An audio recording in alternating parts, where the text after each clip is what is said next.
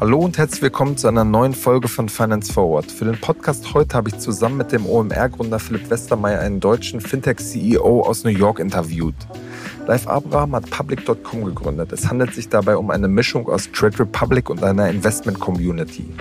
Bei den Milliarden-Startups sind Geldgeber wie Tiger Global und der Professor Scott Galloway an Bord. Public.com sucht jetzt gerade den Weg nach Europa und will expandieren. Über seinen Weg von der Werbeagentur Jung von Matt bis hin zu zwei erfolgreichen Startups in New York, darüber haben wir im Podcast gesprochen. Viel Spaß damit.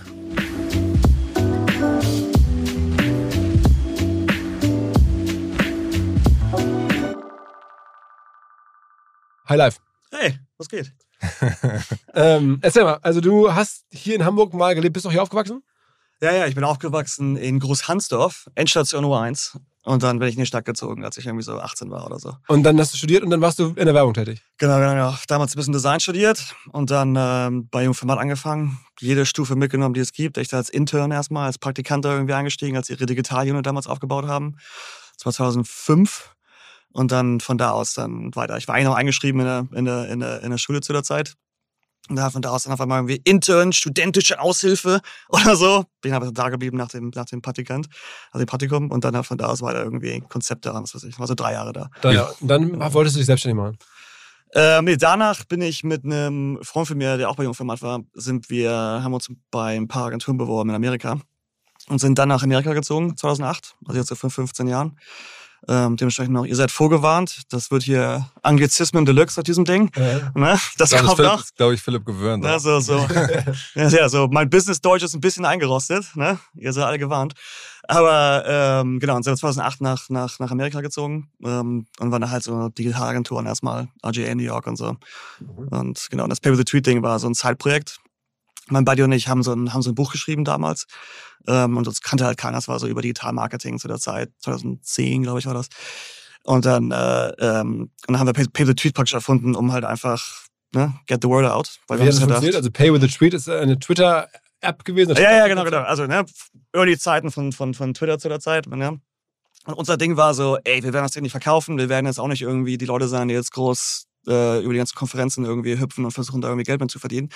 Es war einfach nur so unsere Gedanken irgendwie mal auf Papier bringen, hilft einem auch selber, das mal ein bisschen rauszukriegen, uns ein bisschen auch einen Namen machen in der Branche damals logischerweise und ähm, und dann war halt unser Gedanke war so okay, was ist das Ziel hier? Und dann war so okay, wenn jeder jetzt darüber tweeten würde, das wäre so Success und dann war es halt so okay, was ist, wenn wir das einfach ne, kostenlos praktisch im Internet zum, zum, zum Download anbieten. Ähm, und da ist die Idee für Pay the Tweet entstanden. Das war zuerst eigentlich nur für den Launch für unser Buch. Und halt, du klickst den Button, ne, tweetest drüber und dann kriegst du Access zu dem Content. Und dann haben wir daraus eine kleine Plattform gemacht und die ist einfach halt viral selber abgegangen.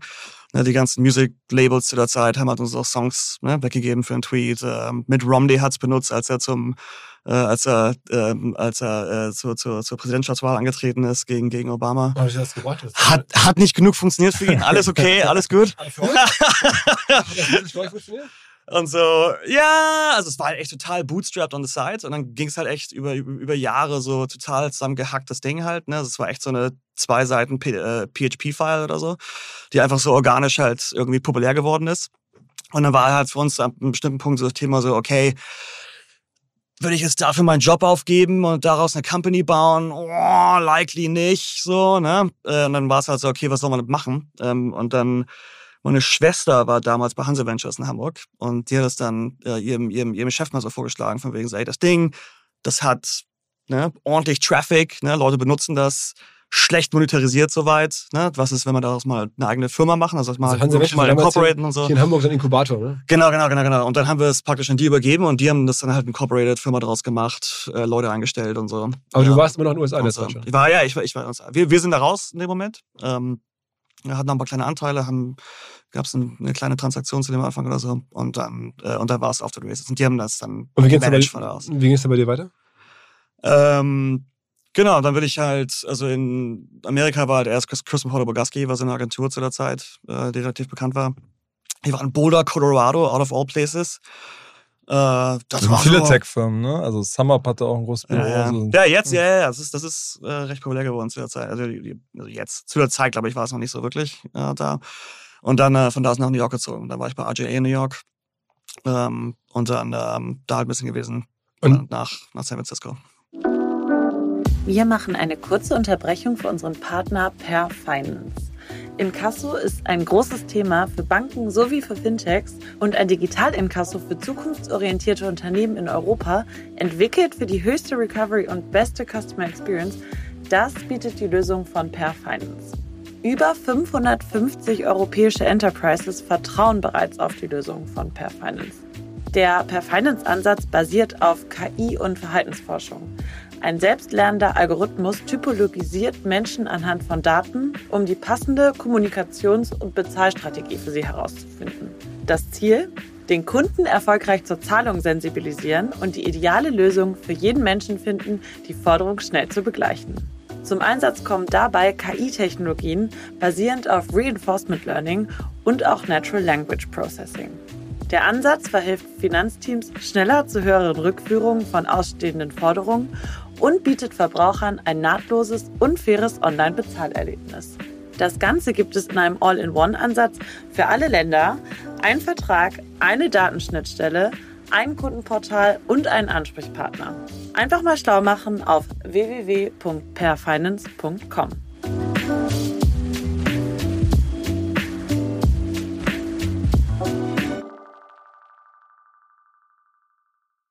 Und dann bist du von da aus nach San Francisco gegangen. Ja, ja. ja ich war eineinhalb, zwei Jahre in San Francisco. Ähm, da gab es so ein kleines Stealth, wie nennt man das? Einfach so eine, so eine Art Stealth-Team, mal blöd gesagt. Ähm, das war das ein bisschen Name-Droppy, der einzige Weg, das zu erklären. Also Jack Dorsey zu der Zeit hatte er äh, Twitter und Square und der äh, former CMO von Apple war Alison Johnson. Ähm, und die hat praktisch schon Apple gekündigt, weil er wollte unbedingt, dass sie also die, die Geschichte ist, er wollte sie heiren für, für seine eigenen Firmen. Sie war so, oh, ich bin ein bisschen zu teuer für dich. Und dann haben sie halt äh, äh, ähm, eine Firma gegründet, wo sie dann so Acting CMO von diesen beiden Firmen wurde zu der Zeit, aber dann halt ein eigenes Team äh, geheiert. Ähm, und ich bin da eingestiegen, um so ein bisschen so Product Growth zu machen. Also in dem, so. in dem, in dem in, diesem, in dieser Special Unit, genau, so, so, so in dieser Special Unit praktisch unter Alison Johnson. Ne? Ähm, und das hieß, das hieß West zu der Zeit. Ähm, Wie hieß das? West. West, okay. West. Was habt ihr da genau dann gemacht? Ja, also zu der Zeit war es so ähm, zweifach. Also Nummer eins, das waren beides dann so Firmen, die halt sehr organisch ge, ähm, ähm, halt ne, gegrown sind zu der Zeit gewachsen sind zu der Zeit. Und äh, die wurden aber bald so, so zu einer Größe, wo es dann so war, okay, wir müssen mal ein richtiges Marketing aufbauen, etc. etc.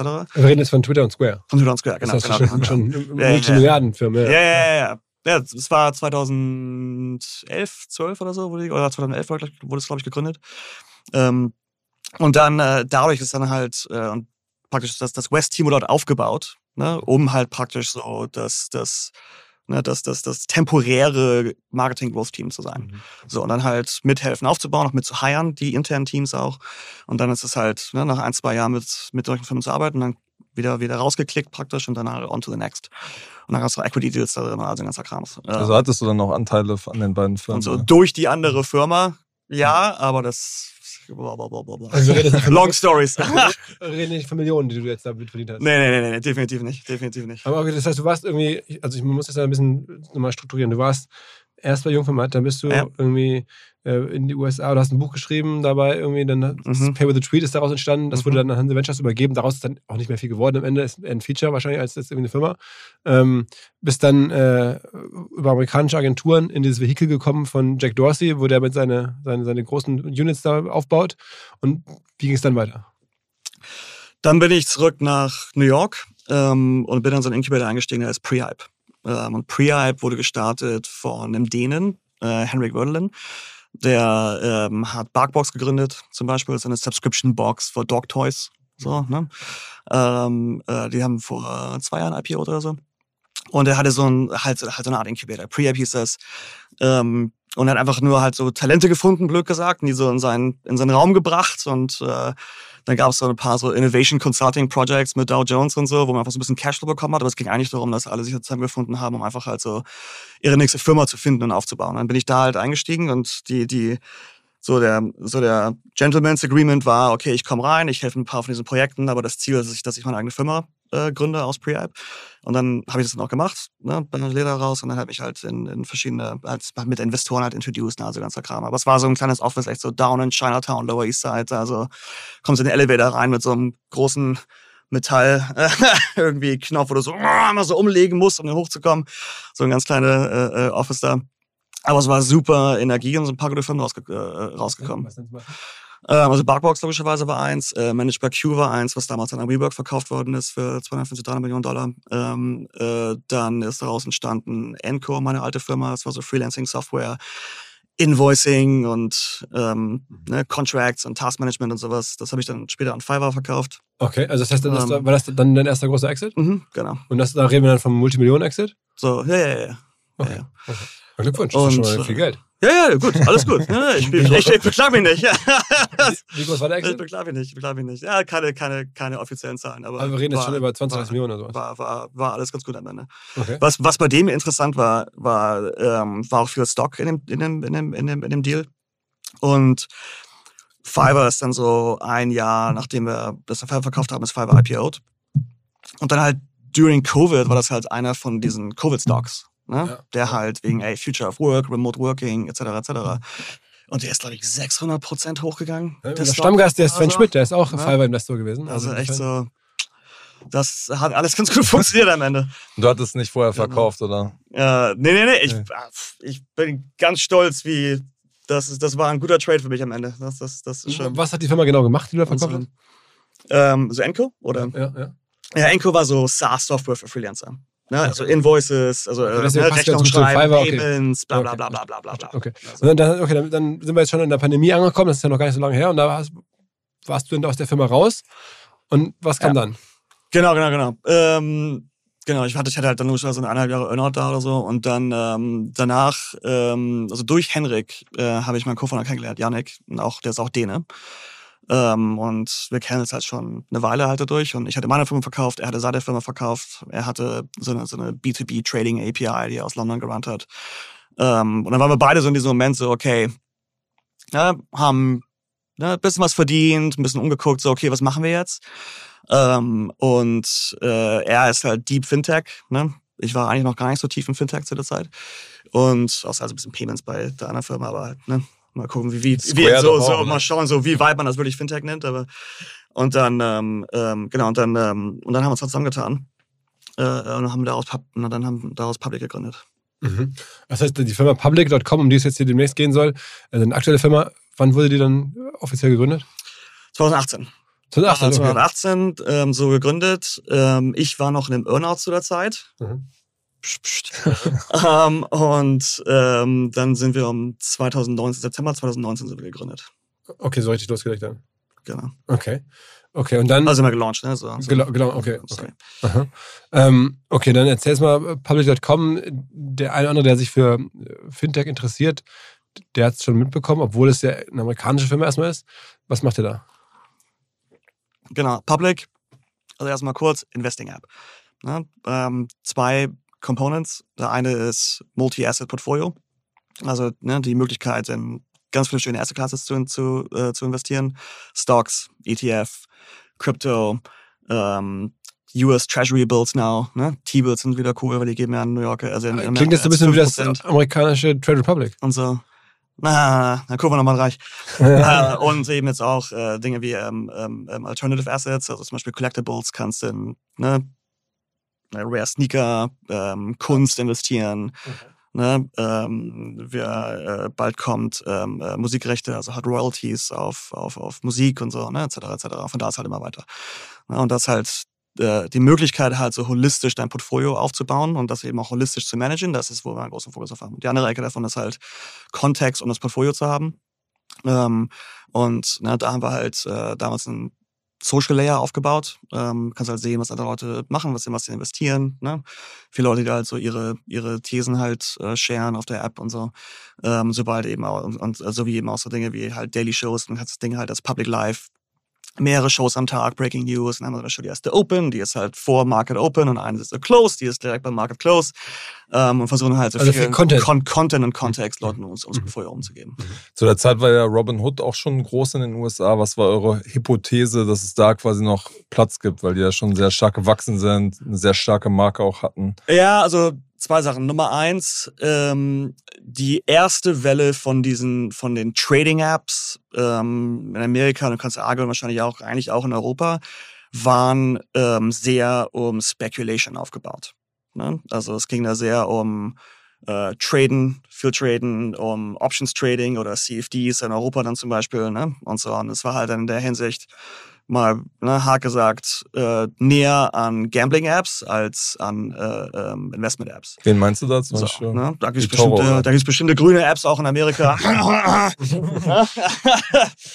Und so, ähm, genau, also das ist das eine. Also so die erste Welle äh, hat, glaube ich, auf die falschen Produkte gesetzt. Und ähm, wo das, glaube ich, einfach herkommt, ist, weil du kannst halt echt viel Kohle damit machen. Ne?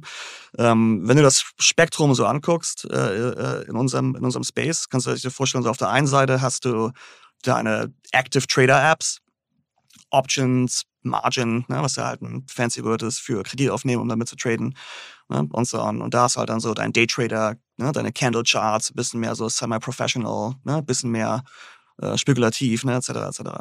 Auf der Seite aber auch kannst du auch viel Kohle machen, weil du hast halt, ne, kannst halt viel Geld an einem User verdienen, relativ schnell. Aber auch super high churn. Ne? Das heißt, du musst halt, bist halt echt in einem Game, dass du immer wieder neue User acquiren musst, ne? weil if you're lucky, you have two years lifetime. If you're really lucky. so, und wahrscheinlich eher eins. Lifetime heißt, der- Nutzer bleibt zwei Jahre haltbar dann. Genau, genau, genau, genau. Dann ist er pleite. bevor, bevor er einfach ausburnt und pleite ist, sozusagen, genau. Das ist halt, und da, die, die, die, die, ersten, Also die ersten Iterationen von den ganzen Trading-Apps, die waren, die waren halt eher auf der Seite, ne? Auf der anderen Seite hast du so deine Passive Investing-Apps, ne? In Amerika ist das so die Robo-Advisor, ne? Dein Wealthfront und so eine Sachen. Und da hast du halt so, okay, ähm, ist definitiv mehr so Retirement Planning, ne, so Rente aufbauen etc. etc. Und eher so das Rationale, ich packe ein bisschen Geld weg und so, alles gut. Ähm, das Ding da ist jedoch, äh, das es dauert sehr lange, so super long Paybacks, braucht eine lange Zeit, bis du da ne, äh, äh, gutes Geld an einem, an, an, einem, an, einem, an einem User wirklich verdienen kannst. Ähm, aber auch very low churn. Ne? Das ist die Lifetime mit den Usern, ist zehn Jahre plus ne? oder noch länger, wenn du ein etablierter- wenn du ein etablierter äh, äh, Player bist. So, das Problem da ist aber auch very low engagement. Ne, das heißt, wenn du da als Firma irgendwie was aufbauen möchtest, wo du halt Leute später noch eine andere Asset Class hast irgendwie, ne, ähm, ähm, die du mit, mit introduced etc. etc., ähm, ist das schon schwierig. So, ne? Wo wir sitzen, ist wirklich die Mitte. Und ähm, wie wir es nennen internally, ist, ähm, ist die Thesis of the engaged investor. Das heißt, du hast Investoren, die aktiv ihr Portfolio aufbauen. Das heißt, ich wähle selbst aus, welche Stocks, welche Assets, ne, wo ich mein Geld in Bonds stecken möchte und sowas. Und was das aktive Picken macht, ist, es kriegt das es kreiert eine emotionale Verbindung zu deinem Portfolio. Was du nicht hast, wenn du dein Geld in eine Blackbox steckst, wo es jemand anders für dich managt. Ähm, Was auch darum passiert ist, dass du halt necessarily nicht, nicht necessarily viel, viel davon lernst. Ne? So, und was halt für Retail-Investor definitiv der Fall ist, ist very much learning by doing. Ne? So, das heißt, aktives Portfolio aufbauen.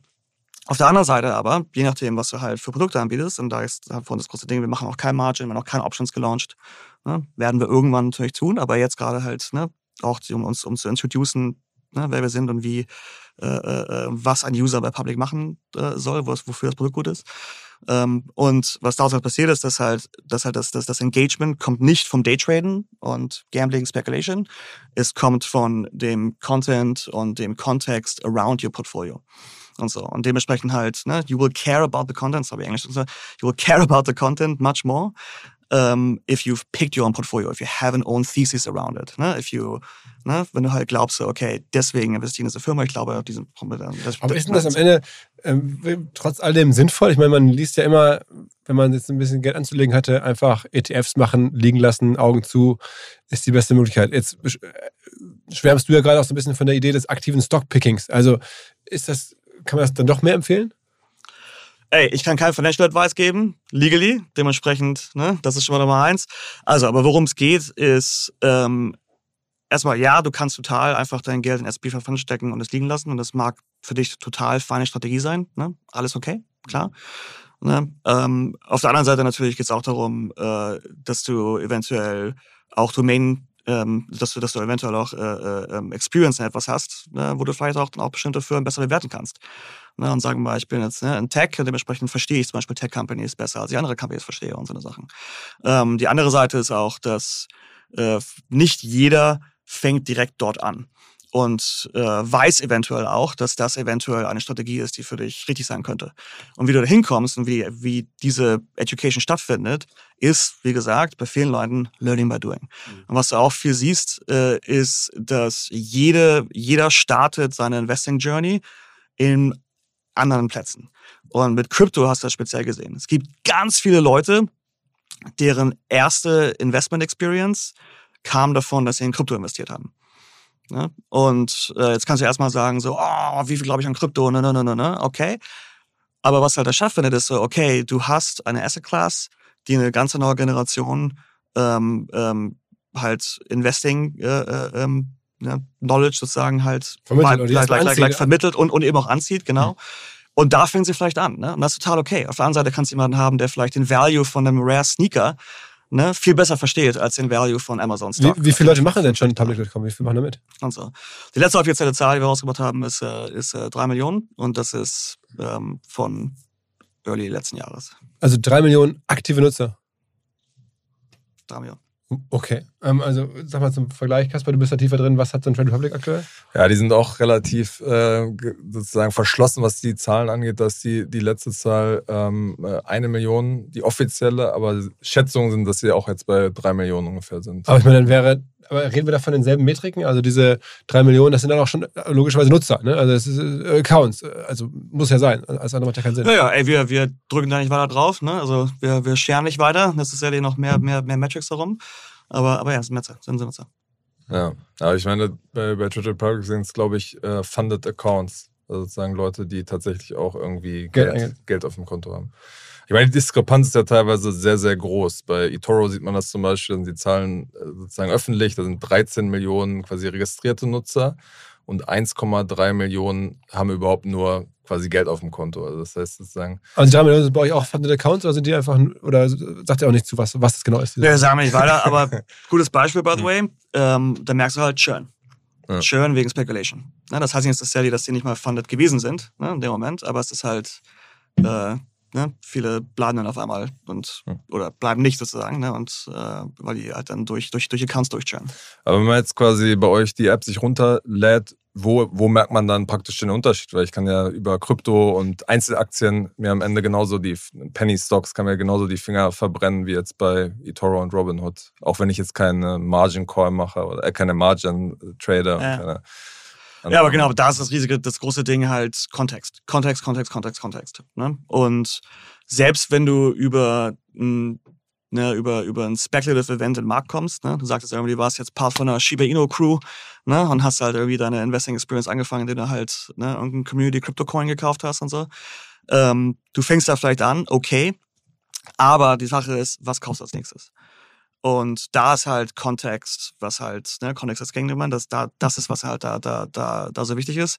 Und ganz viel, was wir im Public machen, ist halt diesen Kontext aufbauen. Ne? Du kannst im, im App literally sehen, wenn Stock die, das Chart runter ne, nach, nach unten rechts pointet und du hast keinen Kontext, dann bist du so, oh shit, was passiert, ich weiß nicht, was los ist und dann machst du Panic Selling oder was auch immer dann deine Reaktion ist. Ne?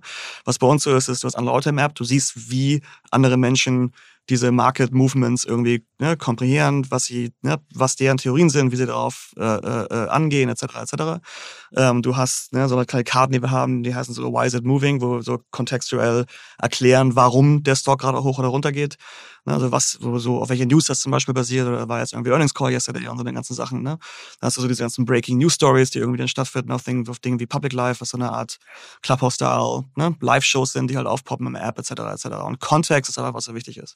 Wir haben zum Beispiel ein, eine Sache auch erfunden, ähm, äh, Safety Labels, die jetzt praktisch fast jedes Investment-App in Amerika mittlerweile macht, ähm, was einfach ein Label ist, was auf äh, Stocks und auch ETFs und so äh, liegt, ähm, die eventuell super volatile sind, gerade die äh, mehr, mehr, mehr risky sein können, die vielleicht ne, wenig Liquidität im Markt haben und, äh, und so, um dir halt dann einen Kontext zu geben. Das heißt, du kaufst den Stock, Model poppt up und you swipe to confirm, dass du den Kontext verstehst mit so, hey, was du gerade investierst, mag vielleicht ein bisschen mehr risky sein ähm, und so eine Sachen. Und das halt dieses, dieses, dieses In-Context äh, Education äh, ist, was wir super, super, super wichtig finden, weil, again, Retail Investor are learning by doing und dementsprechend muss es halt angeben in den Momenten, wo sie halt dazu exposed sind. Wenn man jetzt sich zum Beispiel bei, bei CFD-Brokern äh, sieht man ja unten immer diese kleine Warnung, wo so steht quasi 80 Prozent äh, verlieren im Durchschnitt mhm. äh, ihre Kohle.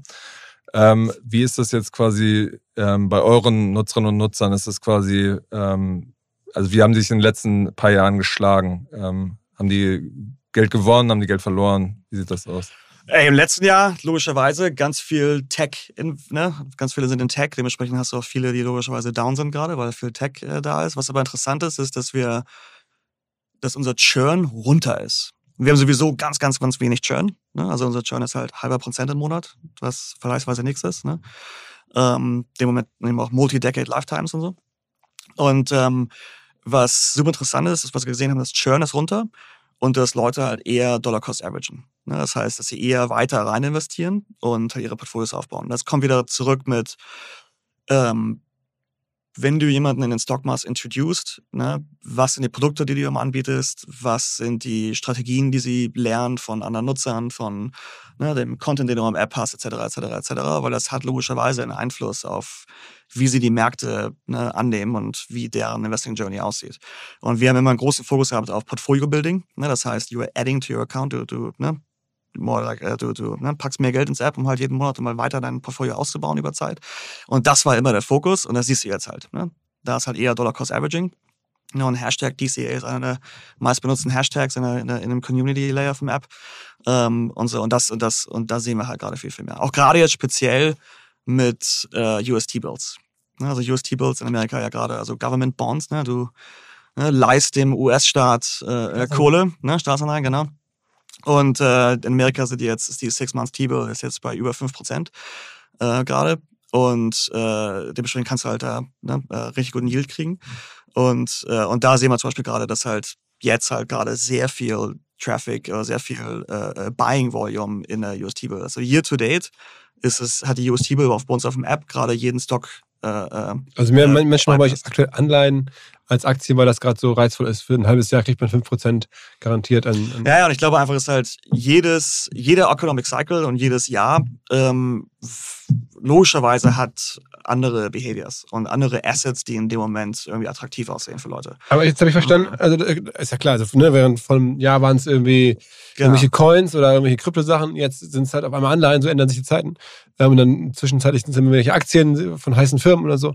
Aber ähm, am Ende haben wir es ja schon verstanden. Es ist irgendwas zwischen Robinhood, Trade Republic, eine ähm, Reddit quasi sozusagen. Reddit, genau, eine, aber eine, eine, eine, ja, eine, eine Banking-App oder Trading-App mit sehr viel Content und Education. Gibt es noch eine andere Differenzierung ähm, zu diesen bestehenden Playern? Also für uns ein großes Thema ist halt einfach Values von der Company, was dann sich ein Ding äh, ausspricht wie Safe Labels und so, aber auch zum Beispiel unser Move, wir waren die erste, oder sind die erste und dem wahrscheinlich sogar noch einzige äh, Brokerage in den US, die Payment for Order Flow äh, halt äh, da, da ausgestiegen ist. Erklär das genau. Ähm, also Payment for Order Flow ist ähm, eine Taktik, wo ähm, Stockbrokerages ähm, halt ihre halt die Trades, die die User machen, an sogenannte Market Maker schicken äh, versus direkt an die Stock Exchanges. Und was das heißt, ist halt, dass der Market Maker, ähm, der hat praktisch, der ist in the Game of Arbitrage. Das heißt, ne, er sieht zum Beispiel Flow, bei einem, wo der Preis jetzt immer 95 Dollar ist versus 100 Dollar. Ne, muss mal Beispielzahlen. Ähm, der offizielle Preis im Markt ist aber 100. Ne? Das heißt, er sieht da irgendwie einen Spread von, sagen wir jetzt mal, ne, den 5 Dollar, die er dann nehmen kann auf dem Trade. Äh, und daran verdient er halt Geld. Also diese, halt diese Spreads. Also um es mal einfach zu formulieren, da werden in den Informationen, die ihr seht, weil Menschen da über euch traden, diese Trading-Informationen, äh, also das Orderflow, verkauft ihr weiter an, an weitere nee, wir nicht. Wir nicht. Genau, ihr nicht aber, wir nicht. genau, ihr nicht, aber andere machen das, weil bei Robin Hood war das ja die große genau, Frage, genau. wie verdienen die eigentlich Geld? Konnte sich keiner erklären, so richtig. Und dann war immer die Logik, die bekommen halt sehr viel Geld von irgendwelchen äh, Market Makern, schlauen Leuten im Hintergrund, die halt diese, diese Informationen aufkaufen und dann damit ihr eigenes Geschäft machen. Genau. Und so, das macht ihr nicht. Habt ihr das mal gemacht? Genau, genau. Ganz einfach, ja. Also wenn du eine Stockbrokerage aufmachst, gerade auch in Amerika, das kommt so out of the box. Das ist so Part vom System, das hinterfragst du fast gar nicht. Nein, nein, nein, nein. Wir fanden es immer schon ein bisschen, bisschen weird, weil es halt die Incentives für dich als, als Business to, halt total schräg macht. Ne? Weil in dem Moment hast du als Business Interesse, dass deine User ganz viel traden, dass die Best Case ganz viele risky Sachen traden, weil der Orderflow dafür ne, höher ist. Du willst, dass die Options traden, weil Payment for Orderflow on Options ist, verdienst du viel mehr Geld dran als an normalen Stock ne, äh, äh, investieren äh, und so. Und, äh, und dementsprechend halt deine Incentives als Firma sind damit eigentlich fast gegen die von deinem User. Und für uns, darum halt davon, davon weggegangen sind, war halt das Thema so, hey, erstmal, wir waren eine junge äh, like, wir waren immer noch eine Firma, die war jung genug, dass sie ein anderes Modell aufbauen konnte und damit aber eben auch ähm, äh, äh, eine Brand aufbauen konnte, die halt einfach für Trust und Transparency steht. Mhm. Und wo es halt ganz klar ist, wenn du ein User bei Public bist, bist du der Kunde. Und das heißt, unsere Incentives sind, dass wir für, dass wir für dich das beste Produkt bauen. Mhm.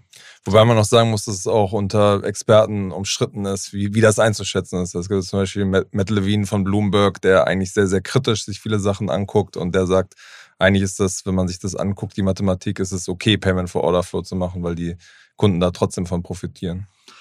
Ja, es kommt drauf an. Ne? Also, wenn du auf die Market Structures guckst, in Amerika ähm, ist es ganz schwer, wirklich ein schwarz-weißes Bild da zu machen, weil es einfach halt so ein großes, komplexes Thema ist. Ne? Ich habe die letzte Zahl, wir gesehen haben, dass irgendwie nur 40 Prozent von Trades äh, bei den Exchanges stattfindet äh, im, im US-Stockmarkt, was in dem Moment heißt, dass der NBBO, der National Best Bid and Offer, was praktisch der Preis ist, den du siehst, ne? wenn jetzt sagen, jetzt in der Apple Stock ist 100 Dollar, sagen wir mal, random, ne? die Zahl, die du da siehst, der Preis ist der NBBO, die Daten, die den informieren, kommen nur von Trades, die über 100 Shares sind und die zu Exchanges gesendet werden. Alles, was in Dark Pools, Market Makern und so stattfindet, wird gar nicht dahin geschickt. Das heißt, dass du eigentlich das Argument machen kannst, dass der NBBO komplett flawed ist. Dass der Preis vom NBBO vielleicht sogar gar nicht richtig ist, necessarily. Ne? Wenn, du, wenn du wirklich einen komplett transparenten Markt haben willst. Das ist ja, wo du jetzt gerade die SEC in Amerika auch gerade halt, ne, äh, äh halt die große die Diskussion antrifft für Payment for Order Flow oder, oder gegen in dem Moment, right? Ähm, weil es halt einen, einen, einen großen Einfluss auf die, auf, die, auf die Marktstruktur an sich hat. Und du mittlerweile schon fast so sagen kannst, so sind die Märkte überhaupt healthy enough? Ne, so dementsprechend. Und da ist das Ding, als wir von äh, Payment Flow runter, runtergegangen sind, konnten wir unsere Execution Quality halt testen. Ne, so wo du sehen kannst, so, okay, ähm, ja, bla bla, ganz komplexes Thema. Anyway, Execution Quality testen. Ähm, und da haben wir gesehen, dass wenn wir, als wir von Payment for Flow runtergegangen sind, haben wir auf einmal bessere Preise executed für unsere Kunden, als wir drauf waren.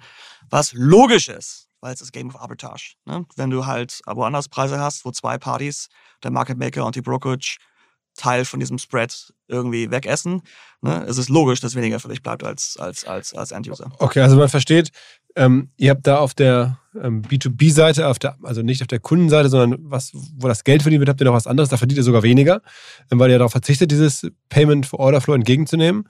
Ähm, wo holt ihr diese Kohle wieder rein, die euch da fehlt? Ähm, mehrere Dinge. Auf der einen Seite ist auch Fees auf bestimmten Trades. Crypto hat zum Beispiel Fees, After Hours Trading has Fees, ne? Alternative Trades, so Kunst und so hat straightforward Fees. Ähm, ne? Und dann halt Interest und Cash, etc. etc. Mhm. Ähm, wie wir darüber nachdenken, ist die Sache mit so, dass ähm, der Gedanke, dass alles kostenlos sein muss und gerade auch in so in, in, in Startups und Tech, dass es unbedingt kostenlos sein muss und ne, das ist so eine von den Dingen. Ähm, glauben wir, dass das ist einfach falsch mhm. und dass es eigentlich ne, gar nicht necessarily besser ist etc. etc. Denn die besten Brands, die besten Marken, die besten Firmen haben Pricing Leverage, wo du wo der User äh, total okay ist, für bestimmte Dinge zu bezahlen ähm, wegen der Transparenz, weil sie wissen, dass, das, dass, dass sie dadurch auch das beste, das beste Produkt bekommen und weil sie wissen, sie selber sind der Kunde.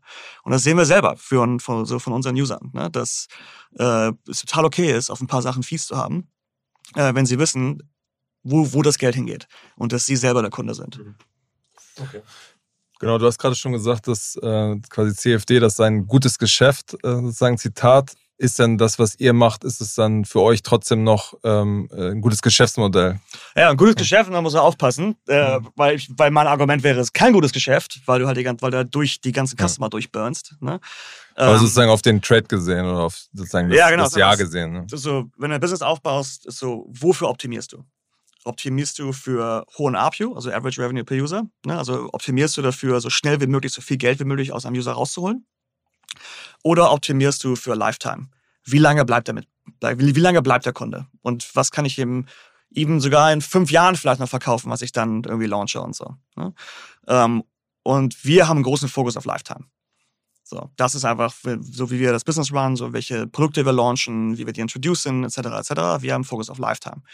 Ähm, das heißt nicht, dass der ARPU necessarily low ist, aber es das heißt, dass die Produkte, die wir auswählen, die wir launchen, wie wir sie introducen, etc., dass das halt den Fokus hat, Lifetime comes over, comes over ARPU at the end.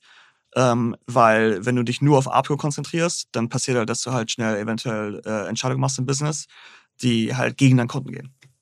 Wie viele Kunden braucht man denn mit eurem Modell, irgendwann mal Break-Even zu sein? Äh, da, da, kommen wir, da kommen wir hoffentlich bald hin. Okay, also mit drei Millionen Accounts in irgendeiner Form, die du da gerade genannt hast, damit äh, kann man schon arbeiten. Äh, aber trotzdem ist es ja ein Game, wo wahnsinnig viel Geld reingeflossen ist. Ja, ist auch die Sache, wo du noch halt investierst, ne? Weil es ist immer die Frage mit so, wenn du das Business anguckst, von wegen, wann ist Break-Even? Break-Even ist eine Frage von, wie viel investierst du in neue Produkte, wie viel investierst du in andere Märkte, wo du reingehen willst, etc., etc., etc. Ne? Versus, was brauchst du, um das Geschäft, was du jetzt gerade hast, ne? äh, um das einfach halt zu, zu, zu, zu maintain. So, ne? Deswegen halt eine Frage. Aber trotzdem ist ja irgendwie in äh, Trade Republic, Kasper, Größenordnung, was da reingeflossen mittlerweile? Ähm, äh, knapp eine Milliarde. Also eine Milliarde in, in Robin Hood, glaube ich, auch mindestens in der Größenordnung. Mhm. Ähm, wie viel Geld habt ihr bislang aufgenommen? Wir haben 300 Millionen geraced. 300 Millionen, das ist ja auch schon sehr viel Geld. Also ich meine, ich kenne jetzt nicht so viele Leute, die ja. 300 Millionen aufgenommen haben und vor allen Dingen auch von durchaus namhaften Leuten. Ne? Erzähl mal so ein bisschen, wer das Geld gegeben hat. Ja, unser, unser Hauptinvestor ist, ist Excel. Ähm, und dann haben wir noch Tiger Auch Global. Trade Republic äh, Investor. Auch, ja. Und dann haben wir noch äh, Tiger Global, ähm, kam rein in der letzten Runde und äh, Lakestar, ähm, die auch in Deutschland bekannt sind. Klaus Hommels. Seit einer Weile, genau. Ja. Und aber auch Scott Galloway zum Beispiel. Ja, ja, auch Scott Galloway, genau. Galloway kam rein. Ähm, so ein Typ, guter Typ. Wie kannte der den? Ähm, wie kannten wir den?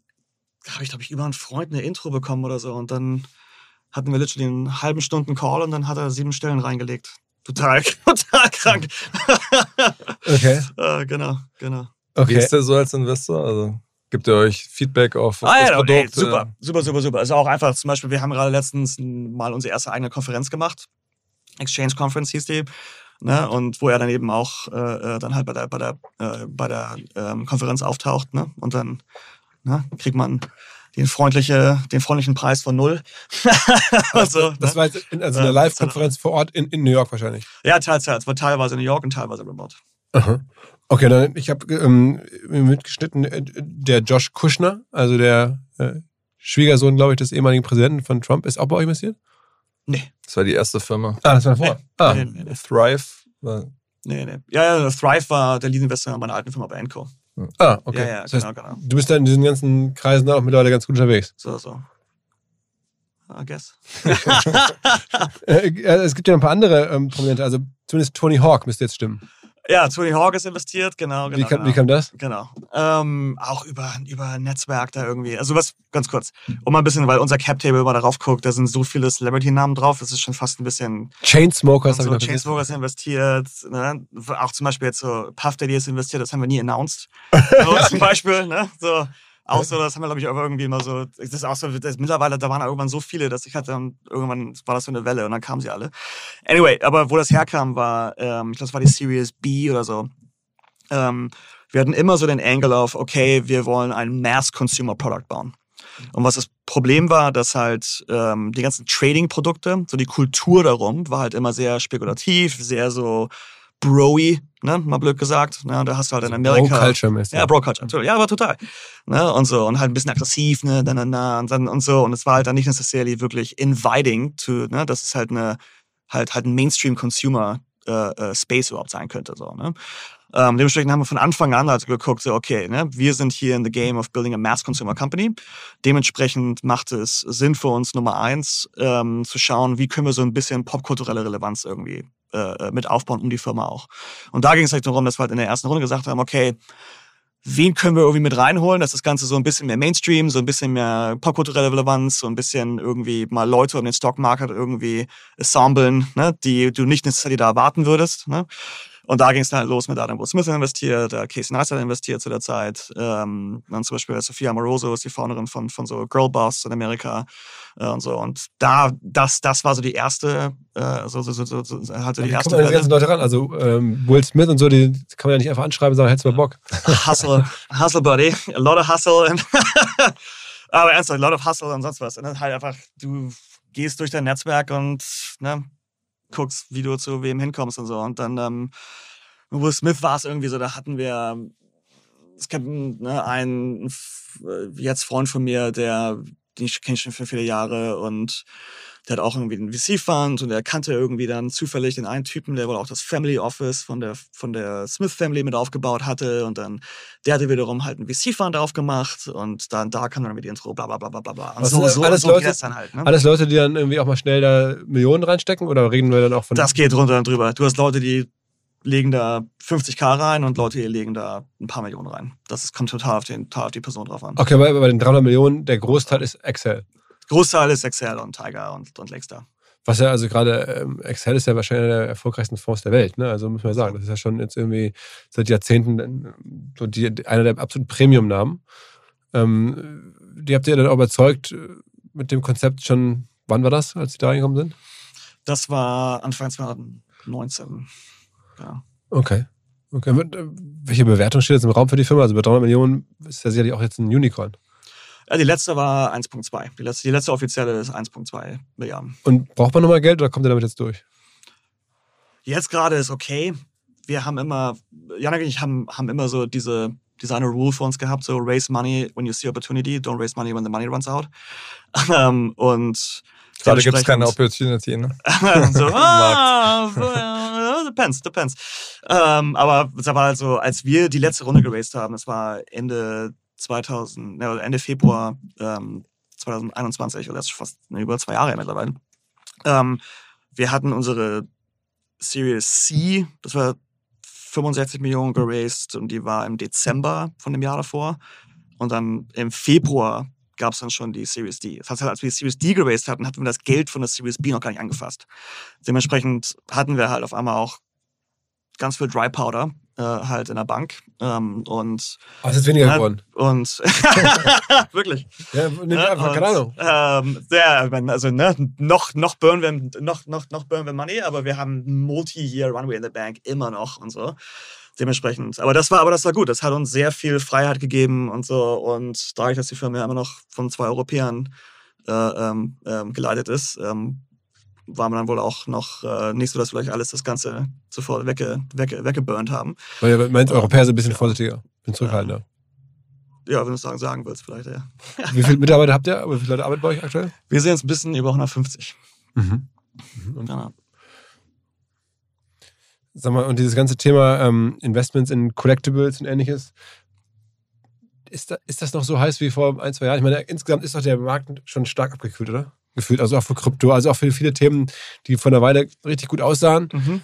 Gefühlt geht es jetzt, hast du ja gerade selber gesagt, mehr wieder um Anleihen und um die klassischen Sachen. Yep. Total. Market Cycles.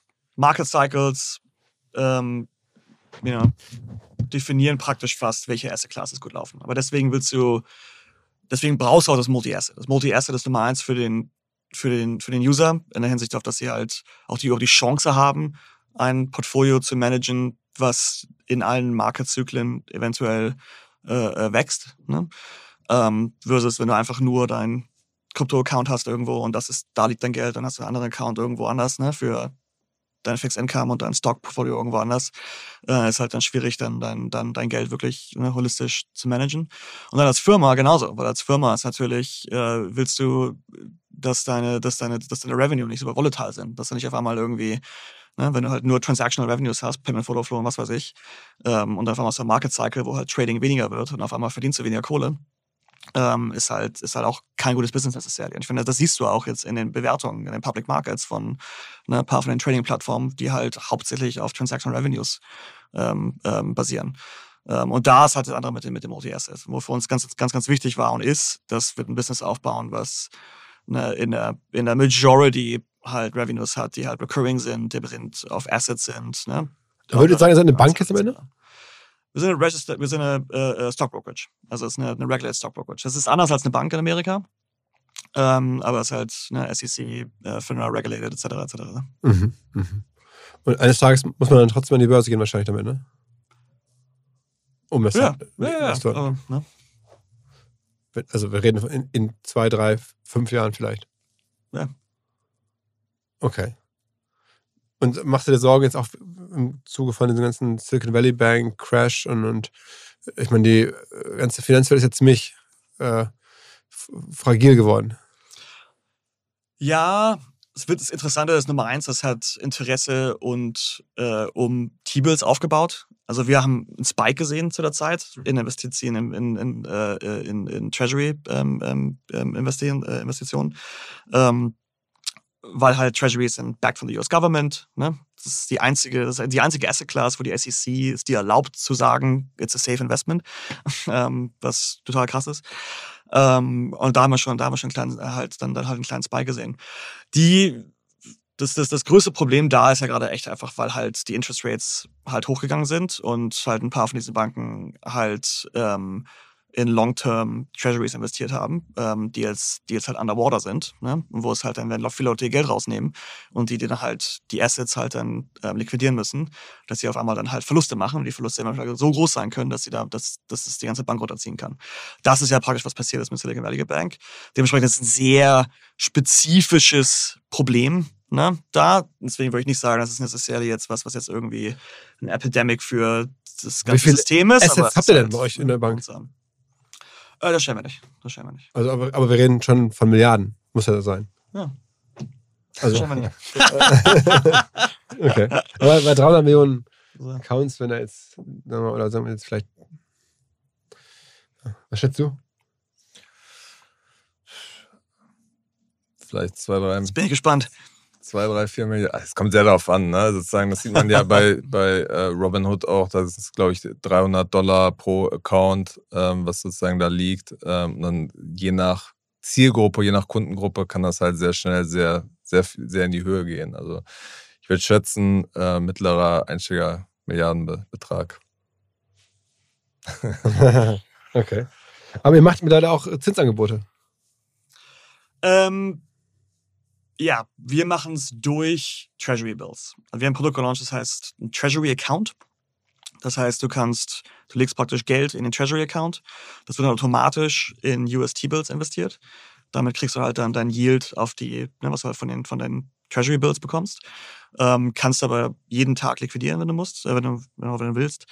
Ähm, äh, und dann hast du auch sowas wie Automatic Rollovers. Das heißt, wenn die ihre Maturity hatten, sagen wir es eine 6 months T-Bill und die, du hitst jetzt dann sechs Monate, dann wird die automatisch weiter investiert, etc. etc. Und das, das hat halt das, das Investieren in Treasury Bills halt vereinfacht zu einem Punkt, wo äh, es halt so, äh, äh, sag mal, ne, ähm, ähm, liquide und einfach ist wie halt ein High Yield Savings Account oder so.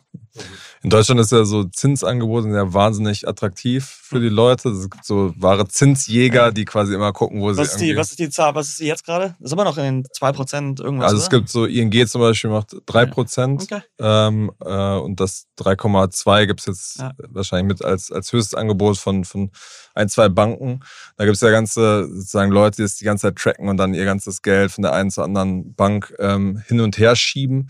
Was ich jetzt so von Leuten aus den USA gehört habe, ist, dass es da gar nicht so äh, populär und gar nicht traditionell so krass verankert ist, dieses Thema. Also bei Apple hörte man ja irgendwie eine Milliarde in, nach ein paar Tagen, als sie jetzt dieses Zinsangebot rausgegeben haben. Das ist ja eigentlich gar nicht, gar nicht so viel. Ne? Es hat Treasure Public mit diesen 2% äh, auch nach relativ kurzer ja, Zeit bekommen. Ja, ja. ja, aber da war ich, da war ich auch überrascht. War ich auch überrascht. Ähm, also schon ein großes Thema. Ne? Jegliche Neobank oder Investing App und was weiß ich, alle haben sie irgendein Yield-Produkt. Ne? nach jedem Fed-Meeting, was gerade stattfindet, genau wie letzte Woche, sind gerade Market-Events für uns. Ne? Wenn mal ein Fed-Meeting ist und sofort danach kommt Also Fed, Federal. Ah, die Federal. Ja, Zentralbank, ja. Die Zentralbank, genau. Ähm, und so, wenn die halt über ihre, über ihre Rate-Hikes sprechen und so. Ähm, ist schon ein großes Thema. Ähm, die ganzen großen etablierten Banken, JP Morgan etc., geben eigentlich fast gar nichts raus. Und äh, was interessant ist, du siehst halt, merkst halt gerade, dass die einfach halt so eine, so eine Marktmacht haben. Ähm, und halt dann, ne, der Aufwand für viele Menschen, die sehen das dann so, ja, okay, dann halt lass ich es immer noch liegen und so, ne. Aber das verändert sich gerade, weil halt einfach alle ihre Rates da irgendwie rauspushen im Marketing. Ähm, verändert, verändert sich das gerade ziemlich. Wer ist denn euer größter Wettbewerber? Also wenn, wenn, wer ist denn, welche Firma oder welche Plattform ist denn für euch? Ja, das ist immer so das Ding so, weil, kommt drauf an, auf welche erste Klasse du drauf guckst, weil je, je größer du wirst, je, you know, weiter dein, dein Produkt wächst, je mehr overlappst du halt in verschiedenen Bereichen, in verschiedenen Dingen. Ne? So, auf Krypto kannst du sagen Coinbase, in, ne, ähm, im äh, ne, more passive investing, so Investment Plans, so kannst du sagen, ne, äh, wäre es wahrscheinlich eher so ein Wealthfront-Thema. Ne? Ähm, in Single Stocks ist wahrscheinlich trotzdem immer noch Robinhood, ne? Und sowas. Es kommt ganz darauf an, welchem Engel du irgendwie ranguckst, wenn du so äh, direkt einen Competitor finden willst. Ähm, aber ja. Und wo holt ihr eure Nutzer her? Also wer sind eure typischen Nutzer und wo kommen, also ich meine, am Ende ist ja so ein Spiel äh, auch sehr stark ein Marketing-Spiel, weil du musst diese Accounts und diese ja. Einlagen ja akquirieren. Also wie ja, machst du das? Äh, der größte, größte, größte Teil ist äh, Organic, also einfach Word of Mouth. Ähm, und für uns ist das ein Thema, weil ähm, wir haben so dieses kleine Prinzip intern von so Build a Fanbase oder Userbase. Und Dinge wie der Payment Photo Flow Thema, halt, dass wir halt sehr stark für Transparenz, sehr stark für, wir sind auf der Seite des, des Users und so stehen. Ähm, das ist was, wofür wir in Amerika relativ bekannt sind. So, weil in unserer Branche ne, gibt es äh, viele schlechte äh, Beispiele, sagen wir mal. Und äh, dementsprechend ist das, ist das etwas, wofür wir relativ bekannt sind. Und ähm, wir darüber nachdenken, ist so, es gibt so das Thema auf so Retention. Ne? Also wie Leute mit halt bei dir bleiben als, als, als, als Kunde. Und dann gibt es so äh, Utility Retention, also Leute, die mit dir bleiben, weil sie halt einfach die, die Features nutzen ne, und sagen, ah, es ist kostenlos hier und dann die haben die drei Features und bla bla bla, finde ich super, bleibe ich. Auf Utility Retention ist es super einfach, darauf zu competen. Ja, da kann irgendein neues Startup kommen, macht die gleichen Feature, macht das zweimal irgendwie ein bisschen prettier oder ne, weil es halt neu ist, ist es cooler auf einmal, ja, ja, ja, schwierig darauf halt immer irgendwie zu, zu competen. Das andere, was ist, was ist, was ich nenne Emotional Retention.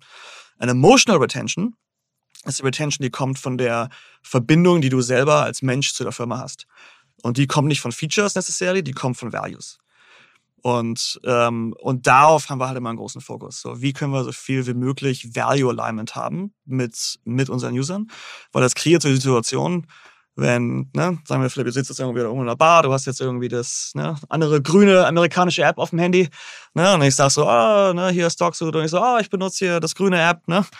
Meine Reaktion sollte, sollte halt nicht sein, so, oh, ich benutze Public, ist irgendwie ein bisschen, bisschen cleaner oder so. Meine Reaktion sollte sein, so, wow, wow, wow, wow, wow, what the fuck, ne? Alter, du sollst Public benutzen. Hier ist warum. Boom, boom, boom, boom, boom, boom, boom. Und diese Bullet Points und diese Reaktion, wo halt jemand hinter dir steht als Firma, ne, und halt dich mit verteidigt, sozusagen in dem Moment, das kommt von Value Alignment. Und da haben wir immer sehr, sehr stark auf geguckt, wie wir halt das weiter, wie wir immer Value Alignment ausbauen können und wie wir das sicher gehen können, dass das, dass das etwas ist, was, was halt dementsprechend Aber wie auch, transportiert ihr das? Also ne? wie, irgendwie müsst ihr Kommunikationskanäle, aber es braucht ja trotzdem Kommunikationskanäle, um dass die Menschen das verstehen. Also ich meine, das, ja das Teure ist ja beim mhm. Marketing mhm. oder in der Kommunikation, die Leute irgendwie zu erreichen. Also die Botschaft versteht, ja. ist, ist finde ich schon... Ja, auf der einen Seite, sobald du ein bestimmtes Scale hast, hast du eben auch deine existing Userbase, die das, die das, die das, die das weiterträgt, mhm. logischerweise. Mhm. Das andere ist auch ist ein großes Pressethema, ne, logischerweise. Mhm. Ähm, ähm, und der letzte ist wirklich ne, unser größter Kanal, wo Geld reinläuft, ist halt Partnerships. Partnerships fällt in Creators, YouTube etc. Bla bla bla. Partnerships fällt in auch sowas wie andere Neobanken zum Beispiel da draußen und so. Und also halt andere Neobanken machen mit euch Partnerschaften, damit mhm. deren Nutzer zu euch kommen. Genau. Warum machen die das? Genau. Ähm, ja, weil wir ein guter Partner sind. Come on. Aber, aber ich meine, eine andere, ne-, eine andere Neobank möchte doch selber ähm, ja, aber, aber in Mera gibt es ein paar Neobanken, die sind in, in, in Investing noch nicht drin.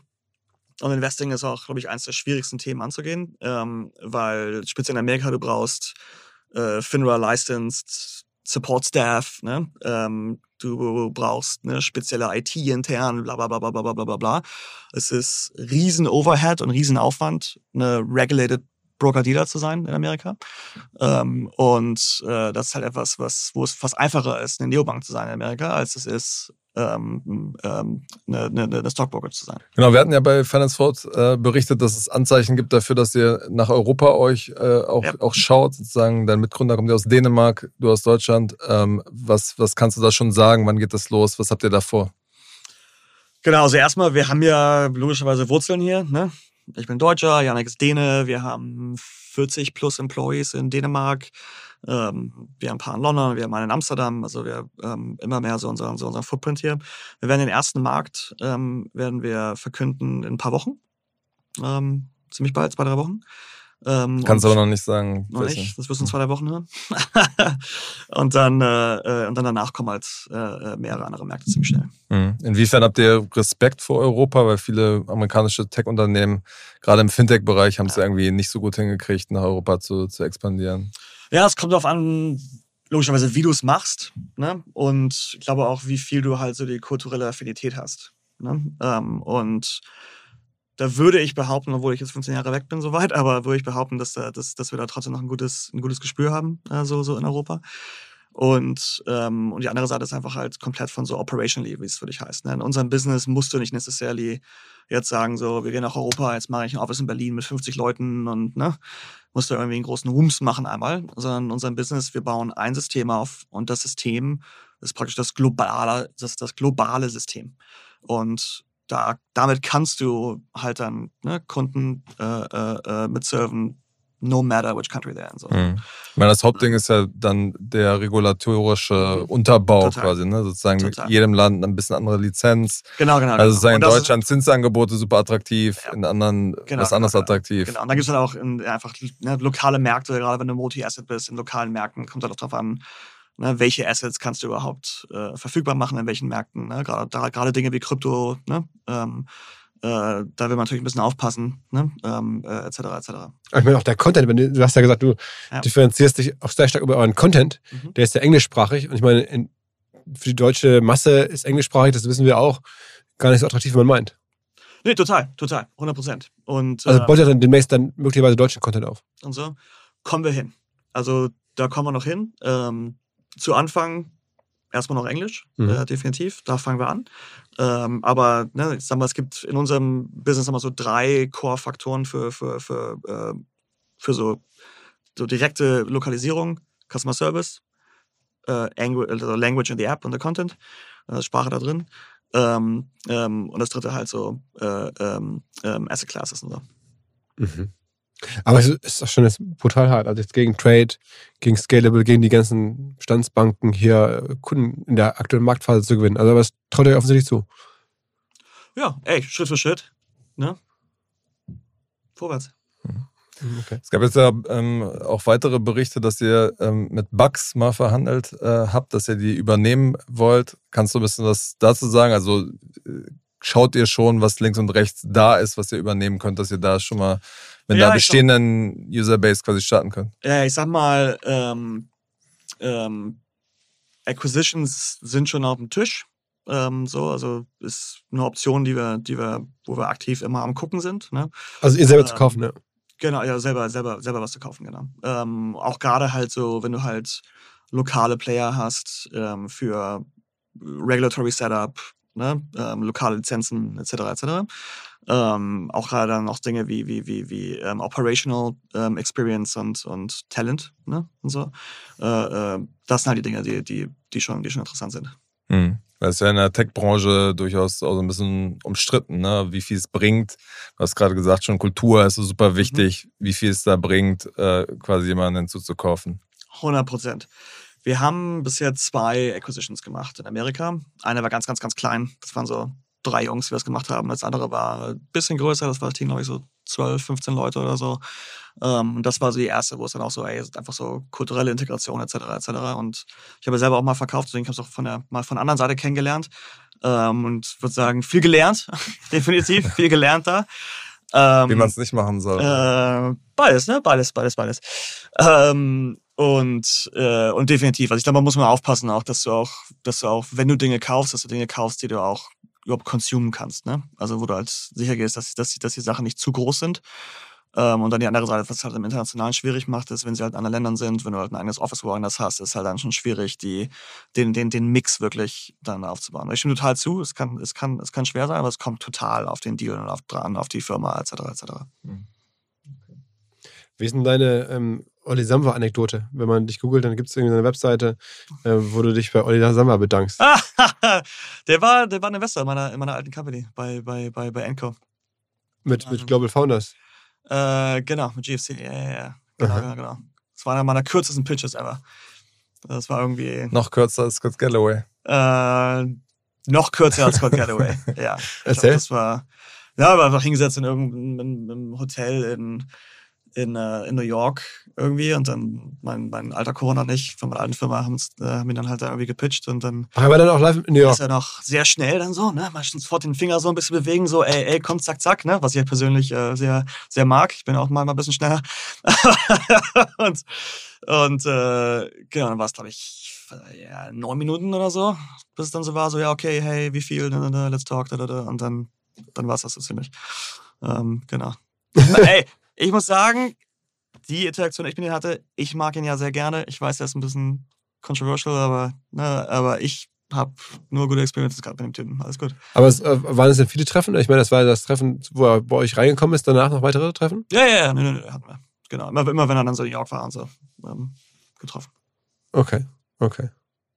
Und jetzt irgendwie Public.com, wie viele Jahre macht man das jetzt noch? Die nächsten, weiß nicht, fünf bis zehn Jahre wird man es machen müssen, ne? Ey, jetzt gerade macht das ultra, ultra Spaß. Dementsprechend hoffen wir, dass es noch, noch eine Weile weitergeht. Ne? Ähm, genau. Aber ist der Druck groß von Investoren? Ich meine, so viel Geld aufgenommen und jetzt so neue Marktsituationen. Seid ihr dann, also habt ihr auch dann viele von diesen Memos bekommen nach dem Motto Geld festhalten, jetzt kommen die harten Zeiten und so? Wir waren sehr früh proaktiv. Ich erinnere mich dran, wir hatten Management Offsite äh, im November 21. Und das war so unser Peak Point von Burn. Also, wo wir einfach so, wenn ich, wenn ich da auf die Zeit zurückgucke, gucke ich so rauf und dann so, oh Mann, haben wir da viel Geld verbrannt. Ugh. Und da haben wir so ein Offside gemacht mit unserem, mit unserem Management. Und dann haben wir zwei Sachen gemacht. Nummer eins haben wir denen gesagt, so, hey, um, we will we will not grow this cost. We will only grow. No, no, no, if you need anything, you have to grow revenues in order to uh, in order to grow whatever you want to spend money on. Das war so der, der Inflection Point. So. Das war nochmal, das, das Slide Nummer eins, war die große Zahl mit wie viel, wie viel Geld wir burnen jeden Monat und dann die Ansage so, ey, this is it. Ne? Wir wollen nie wieder so viel burnen wie jetzt gerade. Und da haben wir angefangen runter, äh, äh, was dann auch damit hieß, dass wir halt auch ganz stark runtergedrosselt haben, wie viel wir weiter geheiert haben zu der Zeit und sowas. Ähm, was auch ein ne, Grund ist, dass wir, wir haben, wir haben, wir haben einen Riff gemacht vor also wir, wir haben einen Layoff gemacht. Ähm, wir sind, glaube ich, auf 180 hochge 185 irgendwie hochgescaled und dann runter auf 1,50. Ähm, den haben wir irgendwann letztes Jahr gemacht. Ähm, aber, ähm, aber other than that waren wir relativ äh, sane, sage ich mal, zu der Zeit. Was habt ihr für public.com für die Domain bezahlt? Äh, das war nicht billig. Kann ich mir vorstellen. Das aber siebenstellig locker. Äh, das war sechsstellig, hohe sechs, hohe, hohes sechsstellig. Ähm, aber zu der Zeit, als wir es gekauft haben, hatten wir ja 9 Millionen geraced oder so. Und ähm, ja, hoch sechsstellig geht doch sogar, oder? Und so. Mhm. Ja, ja, ja, fast siebenstellig, sagen wir mal. sagen wir es mal so. Aber was wir, was wir gemacht haben, wir hatten, wir hatten einen ganz guten Deal gemacht. Und zwar haben wir, ähm, haben wir gesagt, okay, wir zahlen euch 150.000 Dollar upfront oder irgendwie sowas. Ähm, und dann so 4, 5K jeden Monat über drei Jahre und dann den Rest ab, abbezahlt danach. Und dann halt Domain Escrow, packt die, das ist so Domain Escrow Provider, ne, packt die Domain, also Domain Escrow, ja, ja, ja. Und dann war es für, war's für, war's für uns halt so, okay, in drei Jahren, entweder wir schaffen es und das Geld ist ganz egal, oder wir schaffen es nicht und die Domain ist ganz egal. Und das, so haben wir den Deal strukturiert. Ähm, genau. Und dann haben wir es, glaube ich, ein Jahr später bezahlt. So, ja. Zum einen, wie ist denn das Setup mit den äh, Bankpartnern quasi bei euch äh, im Hintergrund? Also wo liegt das Geld tatsächlich? Das ist ja immer so eine ganz wichtige Frage. Ähm, Custodian ist Apex Clearing in den US. Ähm, ganz bekannt, arbeitet mit vielen von den großen Fintechs und so. Und die sind, die sind der Custodian. Ähm, und dann, wie es vor uns läuft, ist halt, dass halt jede Asset Class hat eventuell auch einen anderen Provider. Und wir haben halt das System gebaut, was halt mit den verschiedenen ähm, Custodians für die verschiedenen Asset Classes halt zusammenarbeiten kann. Mhm. Wo, li wo, liegt das Depot, also das Verrechnungskonto, wo, wo man quasi das Geld on-ram quasi? Äh, das liegt bei Apex Clearing. Okay, okay. Genau. Und das ist auch so ein Partner, der jetzt äh, nicht bei dem ganzen Silicon Valley Bank. Äh, oh, ja, ja, ja, ja. Nee, nee. Und es ist ja auch eine Clearing-Firma. Es ist halt keine, okay. keine Bank und so. Und auch für, für in Amerika als Clearing-Firma und Broker-Dealer, ähm, alle User-Funds sind eins zu eins und die dürfen auch gar nicht weiter investiert werden. Ne? Also wenn du dein Geld in einen Savings-Account packst in Amerika, dann kann die Bank hintenrum sagen, gut, ich stecke das jetzt irgendwie hier in Treasury Bills rein, was halt dann bei Silicon Valley Bank so passiert ist. Ähm, aber auf einer Stock Brokerage das passiert nicht. Das liegt da, das ist auf dich verschrieben, das ist deine, ne, das ist, das ist eins zu eins, sind das deine Assets und ähm, das wird nicht irgendwo weiter investiert oder mhm. irgendwas. Wie würdet ihr das dann in, in Europa strukturieren? Das ist ja ein bisschen anders von der ganzen Regulatorik und so weiter. Ähm, wie gesagt, gerade ein System. Ne? Und der Setup, dass wir halt das eine System haben, dementsprechend, äh, wo es losgehen würde, ist, dass, äh, ist, dass du halt technisch gesehen einen US Brokerage Account haben wirst. Ähm, und, äh, äh, und dementsprechend halt würde das Geld dann eben auch mit Apex Clearing sitzen in dem Moment. Und du würdest es dann für, für alle Sachen quasi immer nach Amerika überweisen? Genau, technisch gesehen ja. Okay. Correct. Das, da gibt es nicht irgendwelche äh, Hürden, das zu tun? Ne. I mean, ja, operativ, definitiv. Aber du als User merkst es kaum. Genau. Okay. Und ähm, ist von euren Kundenumfragen, kommt daraus, dass das die Leute eine Bereitschaft haben, ähm, quasi dann in Dollar zu agieren versus äh, Euro? Ja, definitiv. Und ja, je nach Markt ist es logischerweise, logischerweise anders, aber ja. Mhm, okay. Wir hatten vorhin da über sozusagen Fractional Shares von Collect, also Anteile von Collectibles und Sneakern und Sportkarten. Das war so ein riesen Hype der letzten Jahre. Ähm, ist da eure These, dass das trotzdem langfristig etwas ist, was bleibt? Weil es gibt ja viele Leute, die wahrscheinlich zu Recht sagen, das ist so ein Phänomen der Zeit des billigen Geldes gewesen. Alle hatten viel Geld, hatten viel Zeit, haben sich dann äh, irgendwelche Sportkarten gekauft. Also ihr seid der Überzeugung, das ist etwas, was langfristig ähm, Bestand hat. Ja, also wir glauben definitiv daran, dass mehr Assets so, so, so gesagt securitized werden. Dass halt mehr Assets äh, umgewandelt werden in Securities, die dann auch tradable sind und so. Und dass dadurch diese Märkte halt eben auch einfach weiter äh, geöffnet werden. Ne? Wir sagen auf dieses Ding so, like, it's on us to define what is the public market. Ne? So, public.com. Ähm, und, und das ist ein gutes Beispiel. Ne? Also, es ist ein Markt, der halt total geschlossener privater Markt war. Ne? Auch Kunst zum Beispiel ist ein gutes Beispiel. Ne? So über Galerien, über Auctions, ne, sehr stark für Reiche, musste mit Storage dealen, musste mit Transportation dealen, musste mit Insurance irgendwie dealen, etc., etc. Überhaupt nicht verfügbar für, für, für, für viele Menschen. Ähm, ne, das gleiche mit Musikrechten etc. etc. Und dass diese Sachen halt, ne, Dinge wie das halt über, dann halt über Zeit mehr tradable werden, da glauben wir schon sehr dran. Ähm, jetzt die, die, die Spekulation, die vielleicht stattfindet, äh, auf manchen von diesen Assets ist eher eine äh, äh, ist eher eine, ein, ein, ein Zeichen der Zeit und wie früh es noch ist, weil einfach diese Märkte noch so äh, illiquide sind. Ne? Und dementsprechend hatte sich halt, glaube ich, in der viel mit diesen Assets halt, was da halt viel mit äh, äh, so passiert ist, einfach dieses, dieses, dieses Mindset von so IPO-Flipping. Ne, so, irgendwas wird dort IPO'd, ne, dann kauft man es und dann verkauft man es schnell wieder auf einem guten Bewing und dann auf zum nächsten. Ne? Und so dann hast du in Crypto-Coins gesehen, das hast du viele, so viele von diesen Collectible Assets gesehen und sowas. Und das ist, glaube ich, ein, einfach, ein, einfach ein Side-Effekt von wie early das ist, weil die Märkte einfach noch nicht so liquide sind. Ähm, und deswegen siehst du auch auf diesen Plattformen so halt so dieses Konzept von Buyouts. Ne? Das mal heißt so, okay, und jetzt gibt's irgendwie, jetzt wurde das Kunstwerk doch irgendwie bei Christie's versteigert und jetzt kriegt jeder seine, jetzt kriegt jeder so, so sein, so sein Cash-Out von dem Thema. Ne? So, ähm, das ist okay, das ist ein, das ist ein, eine, eine, eine, eine Taktik, die man also verwenden kann. Aber ähm, am Ende des Tages äh, denken wir, ist das Ziel eher liquide Märkte aufzubauen um diese Assets und das ist dann auch nicht nur auf uns, sondern auch auf alle anderen Players, die in dem Markt aktiv sind. Ne? Ähm, da dann eventuell auch zusammen diese liquiden Märkte aufzubauen, ähm, damit so, so ein Tool wie Buyout am Ende gar nicht stattfinden muss, sondern dass das sondern dass diese Assets am Ende auch über lange Zeit ne, getradet werden können. Mhm. Warum habt ihr dann Immobilien und Startup-Anteil? Das sind ja zwei auch Hype-Themen, wo verschiedene Player mhm. versucht haben, das quasi so zu fraktionalisieren. Mhm. Äh, warum habt ihr das äh, nicht auf die Plattform geholt? Äh, kommt noch. Kommt noch. Immobilien arbeiten wir dran. Das wird auch noch stattfinden. Ähm, ähm, ist ein breites Thema. Ne? Gibt ganz viele verschiedene Arten, wie du in Immobilien investieren kannst. Ähm, auch einfach auch ist, ne? Is it commercial, is it vacation, is it residential, da da da da da. Ne, it New Development potentially? Es gibt so viele verschiedene äh, äh, Dinge da und ich glaube, wir sind immer noch im, ne, im, im, im Discovery Phase, würde ich sagen, um zu schauen, so, okay, was ist der richtige, was ist der richtige Punkt, damit zu starten? Hm. Alles klar. Vielleicht letzte Frage noch, was hast du so aus deiner Werberzeit jetzt quasi in diese Fintech-Zeit quasi mitgenommen? Weil ich meine, dein Lebenslauf ist, wenn man sich so Fintech-Biografien anguckt, mhm. eigentlich eher ungewöhnlich. Ähm, dass die Leute am meisten BWL-Hintergrund.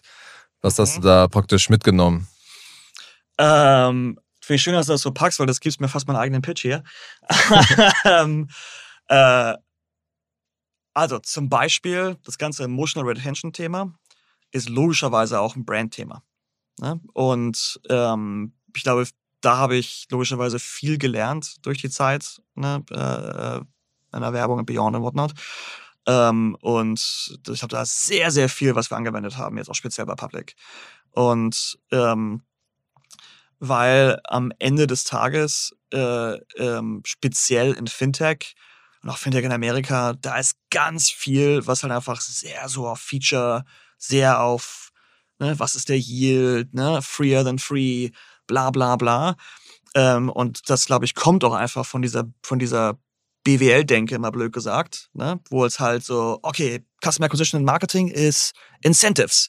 Ne? Da kriegst du jetzt irgendwie einen Free Stock und bla bla bla und dann kommen sie alle. Ne? Und so, das ist so, so diese vereinfachte BWL-Denke die da so viel stattfindet, ähm, was dann auch wiederum heißt, dass du dadurch halt eben auch Marken aufbaust, die halt nicht necessarily wirklich sind, die jetzt keine Fanbase haben, ne?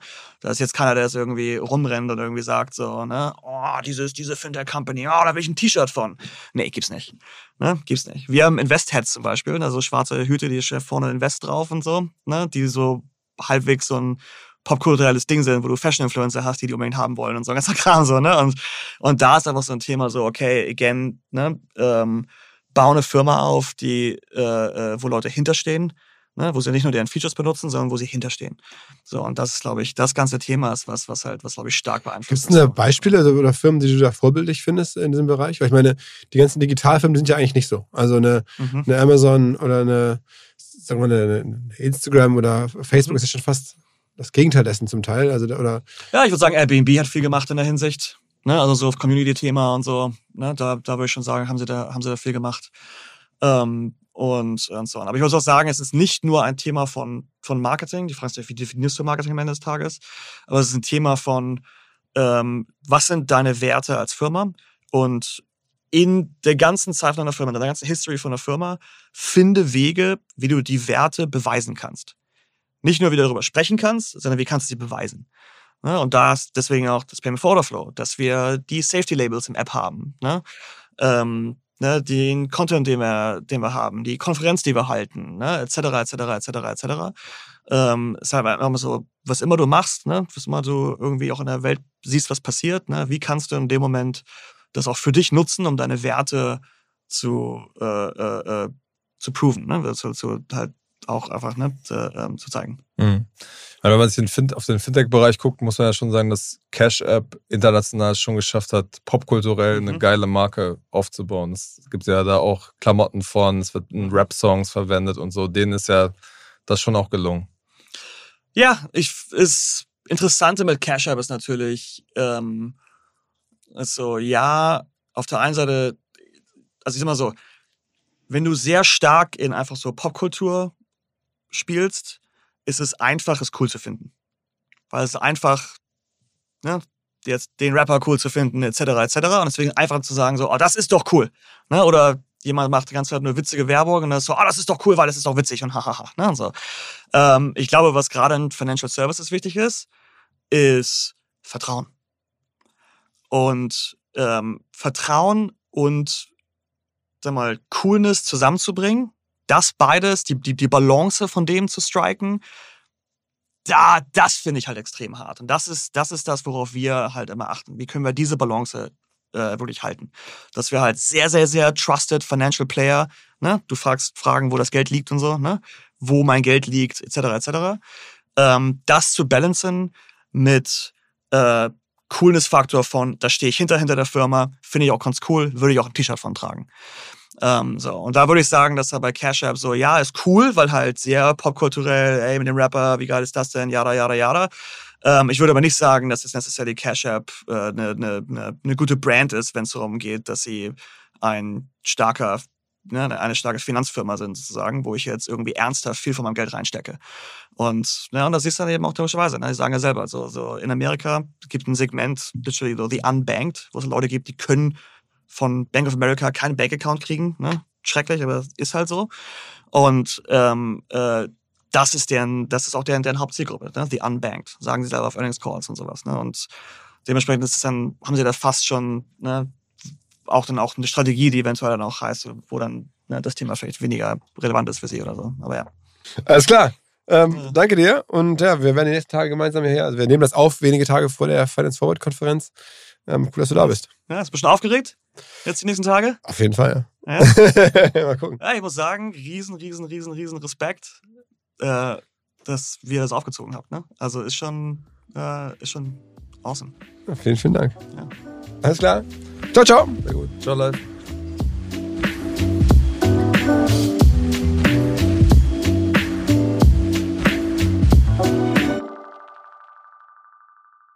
Dieser Podcast wird produziert von Podstars bei OMR.